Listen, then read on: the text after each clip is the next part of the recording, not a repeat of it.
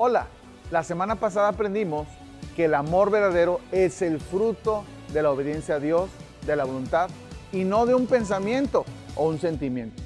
Hoy aprenderemos que cuando vivimos en el amor verdadero somos fructíferos y el río de Dios alimenta nuestra vida. La prédica de hoy se titula Ríos de agua viva.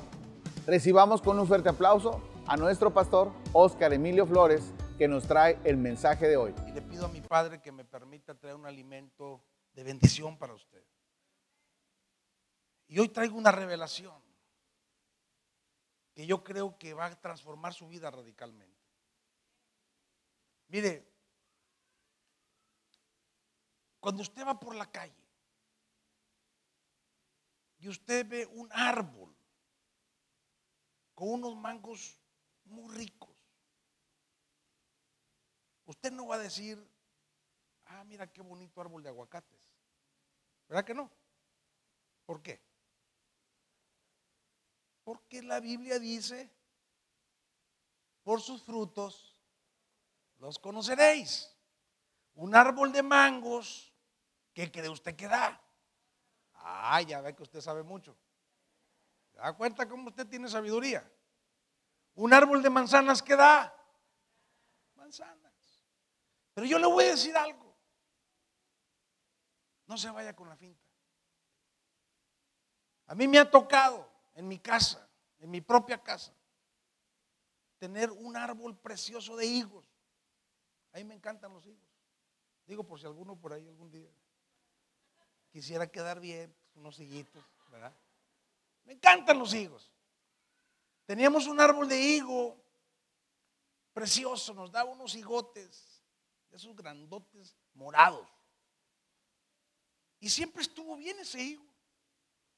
Yo nunca me di cuenta. Hasta que un día empezó a dejar de dar higos. ¿Qué le pasa? Nunca supe. Cuando me pongo ya a investigar y cuando ya quise recuperar, ya su raíz ya estaba mal. Le había entrado una plaga. Entonces, mucho tiempo ese higo aparentemente estaba bien, pero algo había mal en su interior. ¿Me estoy explicando? Y entonces eso se me vino a la mente.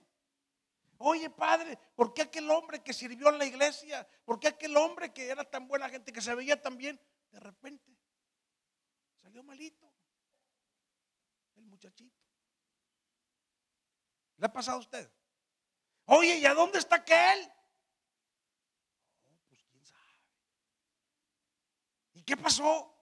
Quién sabe. Mire, no se vaya con la finta. No ponga el ojo en los hombres, ponga sus ojos en Dios. Y cuide su vida.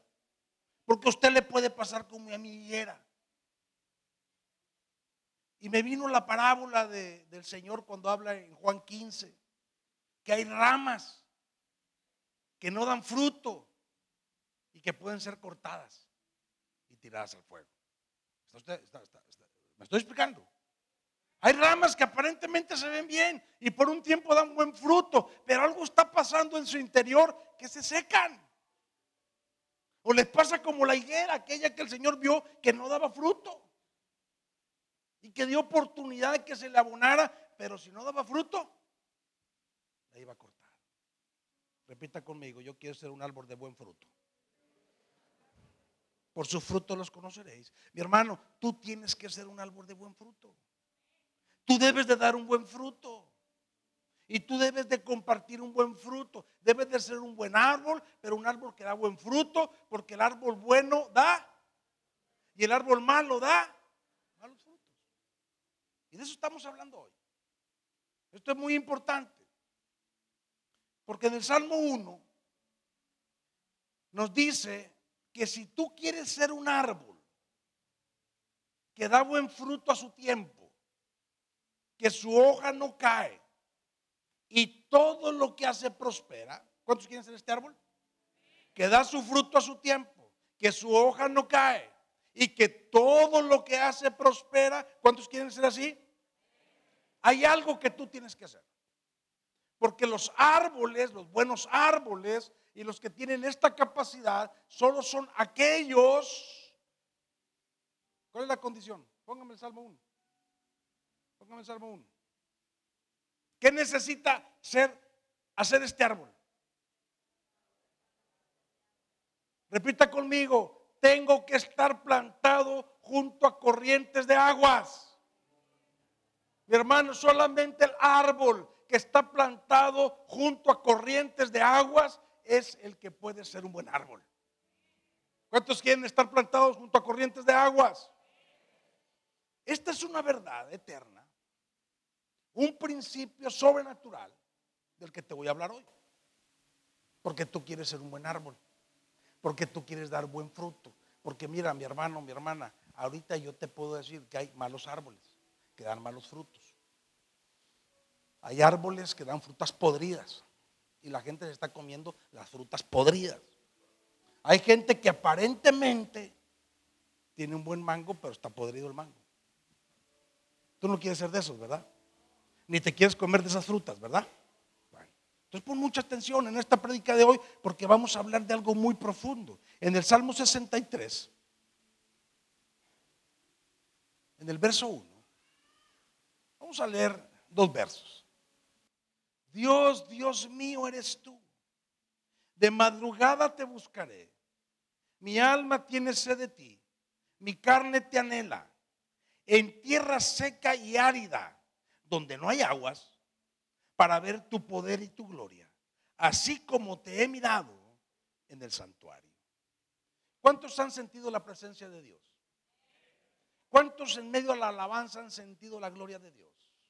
¿Cuántos cuando viene una palabra de esas que revela el Espíritu Santo sienten la presencia de Dios? David estaba viviendo quizá uno de los momentos más críticos de su vida.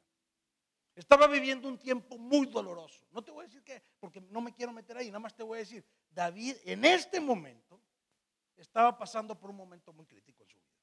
Y estaba en medio del desierto de Judá. Ahí estaba David. Y entonces este salmo sale del corazón de David porque cuando tú estás en medio del desierto, el desierto representa cuando estás en medio de transiciones difíciles, cuando estás en medio de grandes retos, cuando estás en medio de, situaciones difíciles, de problemas, o cuando estás atrapado, o cuando hay algo que no puedes resolver, eso representa el desierto. ¿Me estoy explicando?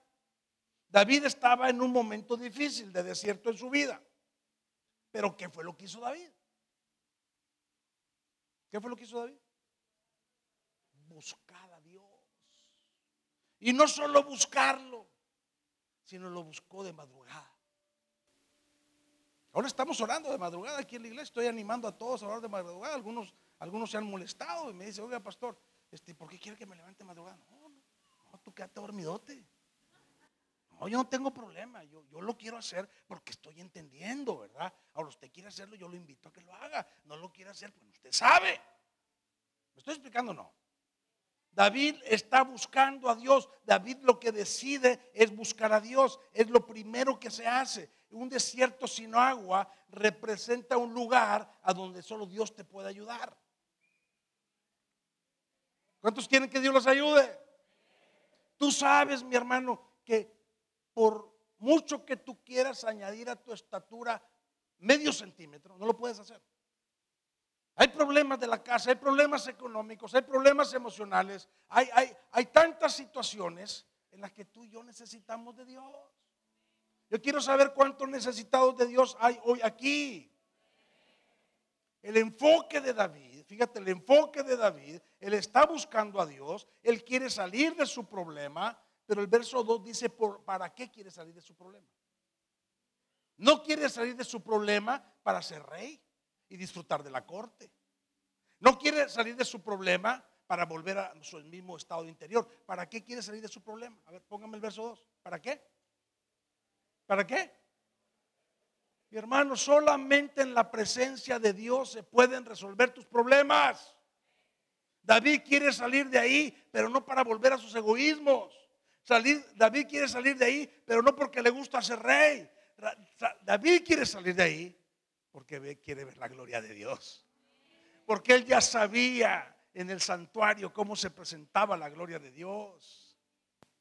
Yo conozco tanta gente, mis hermanos, tanta gente, cuando tiene problemas viene a buscar a Dios. Dios le resuelve el problema y no los vuelve a ver. Vuelven a sus egoísmos. ¿Me estoy explicando? ¿Cuánta gente tú has visto así? Y esto no es lo que Dios quiere que suceda en nuestras vidas. Él, él, él quiere salir del desierto porque quiere estar en la presencia de Dios. Lo vital, repita conmigo, lo vital es la presencia de Dios. Sobre todo cuando hay adversidad, sobre todo cuando hay retos, sobre todo cuando hay frustraciones, sobre todo cuando hay necesidades. Entonces la pregunta que yo te hago primera este día es, ¿para qué quieres tú que Dios te saque de tus problemas? ¿Para volver a tus egoísmos? ¿O para qué? La pregunta es, ¿para qué quiere Dios que, que Dios te bendiga? ¿Para qué quieres que Dios te saque de tus desiertos? Vivimos en tiempos, mis hermanos, de alta convulsión mundial. ¿Está de acuerdo usted conmigo o no? Ambientes altamente contaminados, moralmente, políticamente, socialmente, educativamente. Ambientes que quieren meterte en un desierto para destruirte. ¿Cuántos están de acuerdo conmigo? Pero bendito sea nuestro Padre Celestial, que del Salmo 91, 7 dice que caerán a un lado mil, caerán al otro lado diez mil, pero nada te va a tocar a ti, a tu casa, a tu familia, a tu economía, a tu salud, porque Dios está contigo. Si tú buscas la presencia de Dios. vas a encontrar las corrientes de agua viva. Esas corrientes que te hacen ser un árbol fuerte, que su hoja no cae. Y que todo lo que hace prospera. Mi alma tiene sed de ti, dijo, dijo David. ¿O no dijo así? El problema está en el alma. Ya te lo he dicho muchas veces.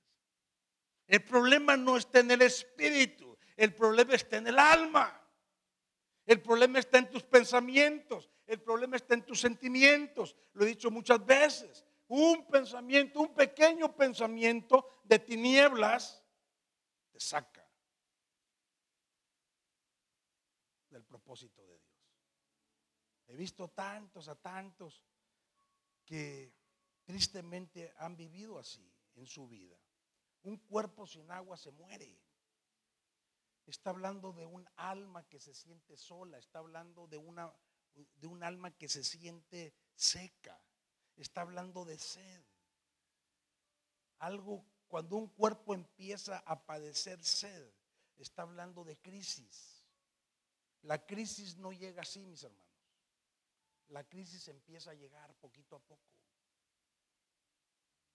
Y yo te puedo asegurar que empieza con pensamientos. El diablo ha llenado de pensamientos erróneos a la cultura y quiere llenar de pensamientos erróneos a la iglesia, a los cristianos. Por eso esta palabra es bien importante. Lo que está hablando David es que lo necesario es tener comunión con Dios. Repita conmigo, comunión con Dios. Lo necesario es buscar a Dios. Repita conmigo, buscar a Dios. Porque eso es lo que te va a sacar de cualquier desierto. Eso es lo que te va a sacar de cualquier problema. Buscar a Dios es lo primero. Porque sin agua no hay vida. ¿Vamos bien? ¿O no vamos bien? Yo te quiero profetizar hoy. ¿Cuántos quieren que les profetice? Yo te quiero profetizar hoy. Porque eso es lo que Dios me indicó. Yo te quiero profetizar hoy. Hay una palabra de Dios que es para ti hoy y que está en Isaías 35. Esta es palabra de Dios para ti hoy. O abre tu oído. Isaías 35, en el verso 4, dice, dile a los de corazón apocado, esfuércense, no teman, He aquí que vuestro Dios viene con retribución y pago. Dios viene con retribución y pago. Dios mismo vendrá y te salvará. Entonces tú vas a ver que los ojos de los ciegos serán abiertos, los oídos de los sordos se abrirán. Entonces el cojo saltará como un ciervo y cantará la lengua del mudo, porque aguas serán cavadas en el desierto y torrentes en la soledad en lugar seco se convertirá en estanque y el sequedal en manaderos de agua. En la morada de chacales, en su guarida, será lugar de cañas y juncos. Esto es lo que yo te vengo a profetizar hoy, mi hermano, mi hermana. Aguas en tu vida en medio de cualquier desierto, torrentes de agua viva en medio de cualquier sequedal en tu vida. Lo que viene para ti no es apocamiento. Lo que viene para ti no es disminución. Lo que viene para ti es una obra sobrenatural del Espíritu Santo. ¿Quién lo recibe? Aleluya. De lo fuerte, de lo fuerte.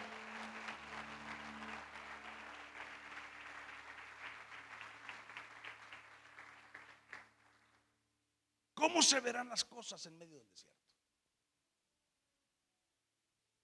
Yo te estoy hablando de las cosas del Espíritu.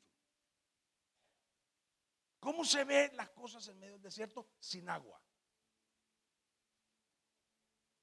O sea, lo que yo te estoy hablando hoy es que es algo que tú tienes que ver aunque las cosas se vean mal aunque las noticias sean catastróficas, aunque oigas del virus que mata. ¿Sí? ¿Me estoy explicando? Yo me acuerdo aquella vez que, vi lo, que vino el H1N1, ¿se acuerdan?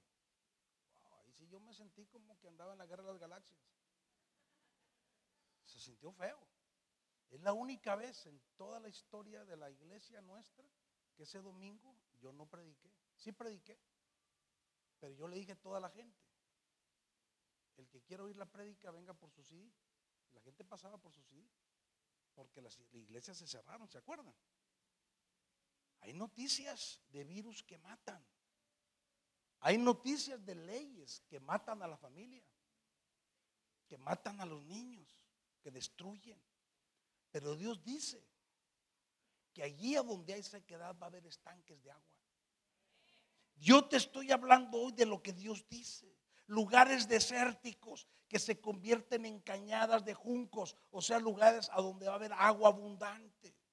Pero hay algo que tú tienes que hacer. Hay algo que tú tienes que hacer. Dice, esfuérzate y no tengas miedo. Mi hermano, tú no puedes tener miedo ante tanta situación de adversidad y de tinieblas que quiere aplastar tu vida. Tú tienes que ver al Altísimo su palabra, buscar su rostro y esforzarte porque toda sequedad se convierte en un río caudaloso de bendición sobre tu vida.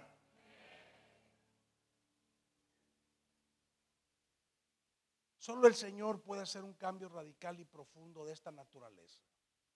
Aquí dice que Él mismo va a venir. ¿O no dice así? Y dice que Él mismo lo va a hacer, aunque todo se vea mal. Dios es lo que quiere hacer con su iglesia. Dios es lo que quiere hacer contigo. Es lo que quiere hacer conmigo. Yo no sé cuál sea tu situación. Tú tienes que ver el futuro grandemente bendecido. No puedes ver el futuro incierto. No puedes estar pensando en el que va a pasar. Tú tienes que poner tu confianza en Dios, no en la inseguridad, no en los temores, no porque la economía, no porque el desempleo, no porque la violencia.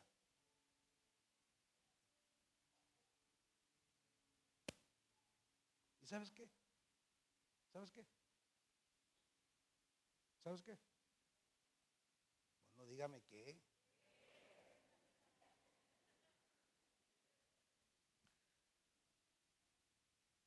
Este día. ¿Me está escuchando? Este día, hoy, hay una unción en este lugar. por causa de la revelación y por causa de la palabra. Hoy hay una unción en este lugar que va a hacer brotar ríos de corrientes de agua viva adentro de tu ser y tú vas a vencer y tú vas a ser victorioso porque hay una unción de Dios hoy aquí que te va a llenar de agua de vida. Que te va a llenar de agua de vida. Eso es lo que enseña David. Eso es lo que está hablando David. Eso es lo que está profetizando Isaías. Pero yo te voy a decir algo. Escúchame bien esto. La iglesia no puede ser más engañada. Hay personas en la iglesia que se dejan engañar. Yo te voy a decir lo que yo aprendí a los 12 años. A los 12 años yo aprendí esto. Y desde entonces ha sido la máxima de mi vida. Lo que no está en la palabra de Dios, no tienes por qué creerlo. Lo que está en la palabra de Dios, más te vale que lo creas. Y en esta iglesia, mi hermano, mi hermano, en esta iglesia, yo solo te predico la palabra de Dios. Y en esta iglesia, mi hermano, mi hermana, no se hace nada, nada. Escúchame bien esto. Escúchame bien esto. Porque hay tanta tiniebla. Hay tanta, tanta, tanta tiniebla. En esta iglesia no se hace nada que no esté en la palabra de Dios.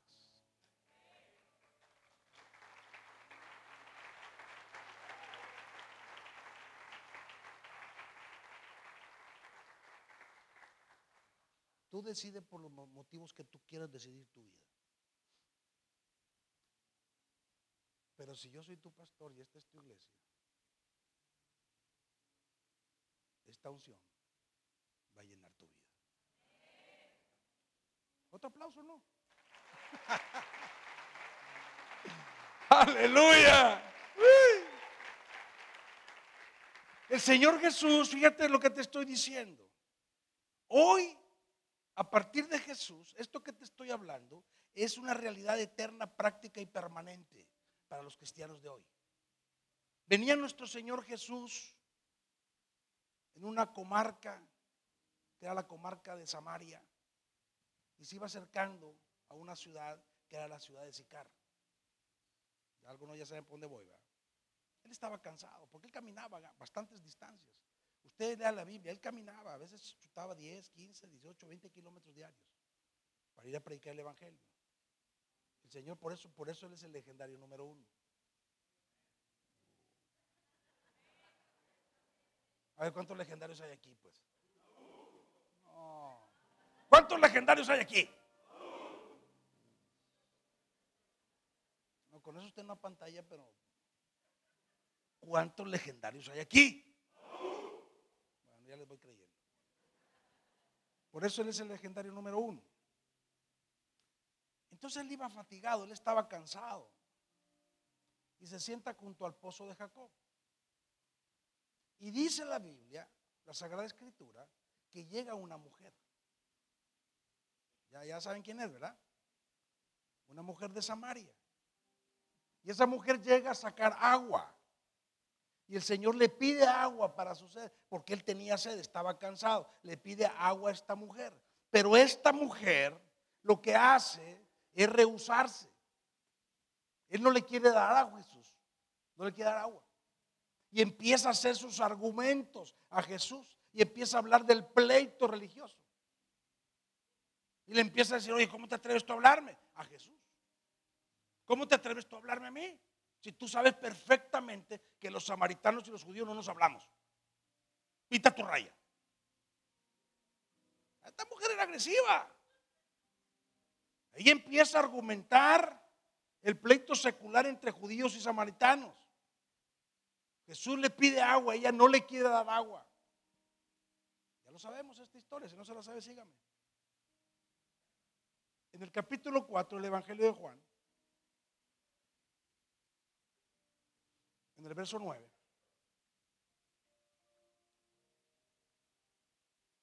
Dice que la mujer samaritana le dijo a Jesús, ¿cómo tú siendo judío me pides de beber que soy mujer samaritana?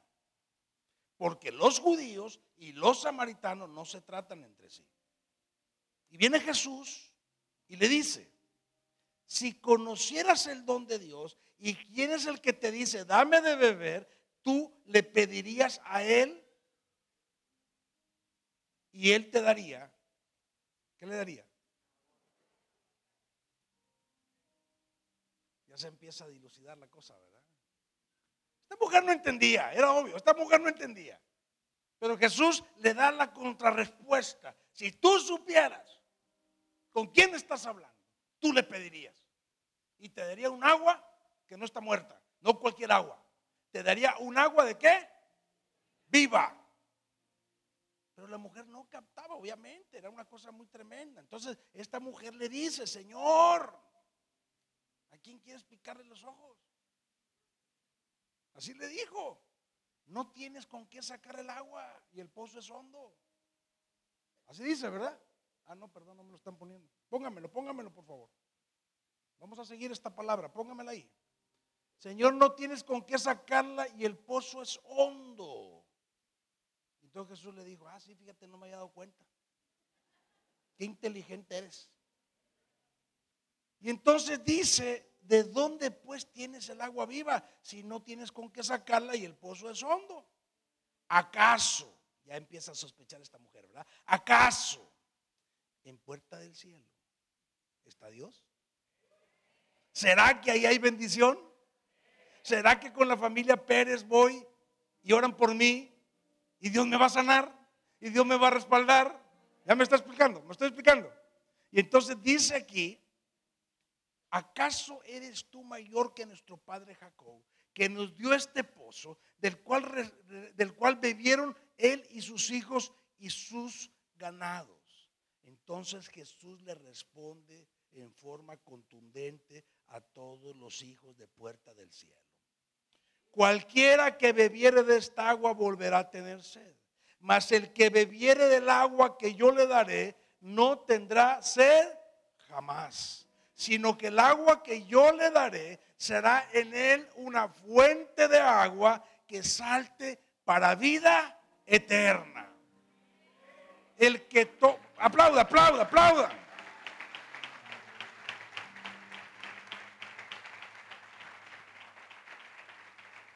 ¿Cuántos de aquí quieren ser árboles plantados junto a corrientes de río? Aquí el Señor Jesús está dándole la respuesta. ¿Quién, ¿Quién, fue el que dijo esto? ¿Quién lo dijo? ¿La samaritana? Jesús. ¿Y qué fue lo que le ofreció Jesús a la mujer? Un agua viva. Un agua viva que le iba a quitar toda la sed de la que habló David. Que le iba a quitar y le iba a dar el agua de la que habló Isaías. ¿Sí? Hablamos de David y hablamos de Isaías. La samaritana que representa, representa a todos los que tenemos necesidad de Dios. ¿Habrá aquí alguien que tiene necesidad de Dios? La mujer samaritana representa, lo sepas o no lo sepas, a los grandes retos de la vida. Representa a los grandes problemas. Representa la soledad, representa la sequedad, representa la desesperanza representa la tierra de chacales, representa el mundo que se está perdiendo sin Dios. La mujer samaritana representa la frustración, representa la derrota, representa la tristeza, representa a todos los cristianos que están apocados. Representa a todos los cristianos débiles. Representa a los cristianos de doble ánimo representa todo aquel hombre y mujer de Dios que sufre, que no encuentra el camino, que se siente fracasado, que sigue en los ciclos y ciclos y ciclos de problemas volviendo al mismo lugar, luchando sin resultados. Esta mujer estaba a la defensiva, mis hermanos. A veces estamos muy a la defensiva nosotros con el Señor. El Señor está hablando claro y nosotros seguimos en nuestras necesidades. La palabra de Dios es clara. Ella estaba en la defensiva, no solo con el Señor, con toda la gente. La, historia habla de que esta mujer fue a, ella iba a tomar el agua a una hora a la que nadie iba porque no se quería topar con nadie. No quería hablar con nadie. No quería que nadie la molestara porque era una mujer profundamente amargada, era una mujer muy golpeada, muy rechazada. Era una mujer que estaba seca por dentro. Ella tenía agua, pero no era agua de vida. Y esto es importante que tú y yo lo sepamos, porque eso es lo que representa esta mujer, desesperanza, tierra de chacales. Ella no quería que nadie la ayudara. Ella no quería servir a nadie. Ella era una persona solitaria. Yo te pregunto a ti hoy, ¿qué árbol quieres ser tú? Te lo vuelvo a preguntar. Porque a veces tú vienes a la iglesia, pero no le quieres dar ni una manzana a nadie. Entonces Dios nos está hablando hoy en, este, eh, en esta, porque esta mujer cuando, cuando bebe del agua que, que Jesús le dio, entonces sucede el milagro más grande, porque esta mujer es transformada en una forma tan radical que se convierte en ese mismo momento en una mujer comunicativa. En ese mismo momento esta mujer quiere ayudar a los demás a tal grado que deja su cántaro que representa al mundo, que representa su egoísmo y se va a predicarle a toda una ciudad porque ella fue llena de agua, de agua de vida, y el que se llena de agua de vida no puede hacer nada menos que compartirla con los demás. Por eso cuando tú no compartes los demás, cuando tú no compartes de Jesús, quiere decir que algo se ha secado adentro de ti.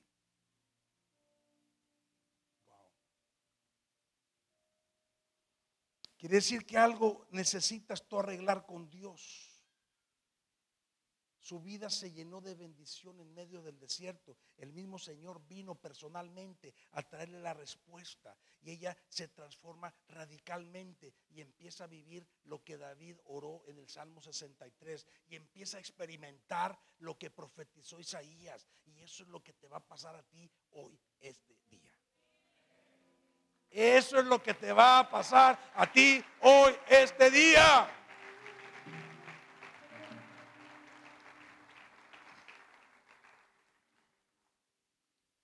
se me fue un poco el tiempo. Y apenas voy en la introducción. Mire, todo esto que le he dicho hoy es para llegar a un punto. El Señor Jesús y la Biblia, cuando habla de las corrientes de agua de vida, está hablando metafóricamente. Obviamente Él no está hablando de agua. Y obviamente no está hablando de ríos. Y no está hablando de corrientes. Yo, yo quiero que tú entiendas de qué es de lo que Él estaba hablando.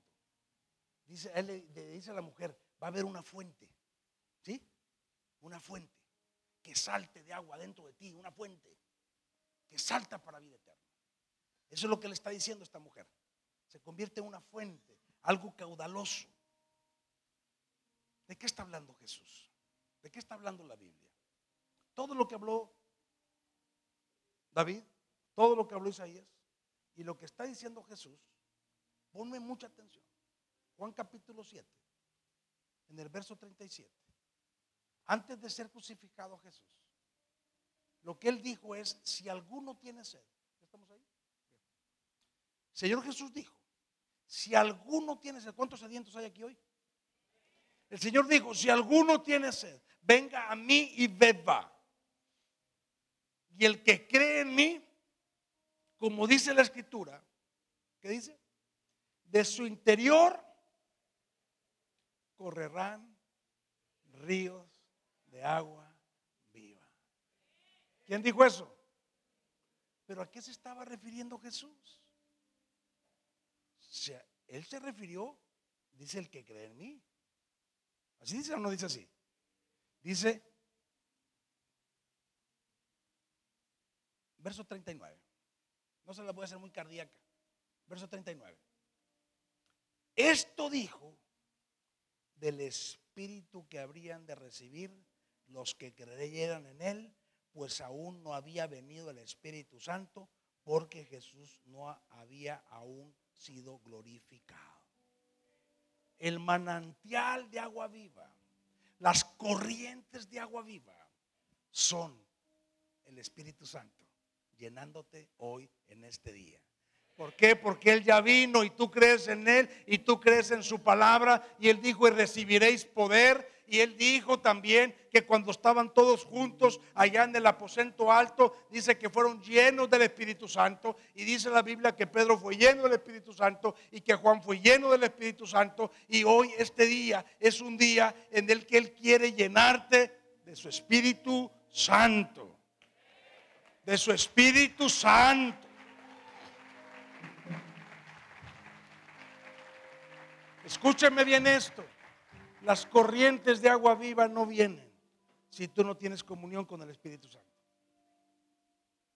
Jesús se refería al Espíritu Santo que habría de venir. Y le voy a soltar a donde quería llegar. El Espíritu Santo es el río que produce vida. Y lo hace de dos maneras. No le voy a predicar, usted lo lee ahí. Romanos 12, léalo todo. Y Gálatas 5, léalo todo. Son dos formas. A través de sus dones y a través de su fruto.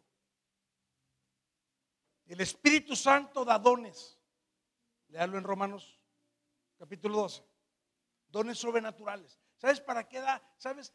sabes, el Espíritu Santo te da dones para que tú operes sobrenaturalmente en tus problemas naturales. Los dones, el Espíritu Santo se los da a quien Él quiere, como Él quiere. Todos los que están aquí, todos, tienen dones del Espíritu Santo, todos. Si no los has usado, si no los conoces, es porque no te has metido a beber, a creer en el río de Dios. Pero todos aquí tienen dones. Y los dones, fíjate que se dan automáticamente. Los dones son poder, repita conmigo, los dones son poder. Para operar sobrenaturalmente en cualquier problema, en cualquiera. Hasta ahí me quedo. Pero el fruto es el carácter. Y el fruto no aparece de la noche a la mañana. Yo no he visto ningún árbol que crezca de un día para otro. ¿Usted ha visto alguno? ¿Usted ha visto un mango que de estar así se hace así. ¿Verdad que no? Por eso usted necesita corrientes de agua viva. Porque el fruto del Espíritu solamente se produce con la gente que tiene comunión con Dios. Y el Espíritu Santo, el fruto del Espíritu Santo, es el carácter de Jesús. Lo que la gente necesita es ver a Jesús en tu vida, en mi vida. Lo que la gente necesita, mis hermanos, es que nos dejemos de jugar al cristianito y a la iglesita. ¿sí? Lo que la gente necesita es que tú y yo seamos transformados y que seamos gente de amor verdadero, genuina, auténtica, que seamos gente de paz, que seamos gente buena, que seamos gente que bendice. Y eso es un proceso que solamente se logra cuando los ríos de agua viva están corriendo permanentemente en tu vida y eso solamente se logra cuando hay comunión con el Espíritu. Los viernes aquí estamos orando a las 5 de la mañana. Puede venir el que quiera. 5 a 6 de la mañana, aquí estamos orando. Próximo viernes voy a empezar a transmitir la oración de las 5 de la mañana por Face. Para que usted se levante, ahí en pijama se ponga usted a orar con nosotros. Para que se meta en los ríos del Espíritu.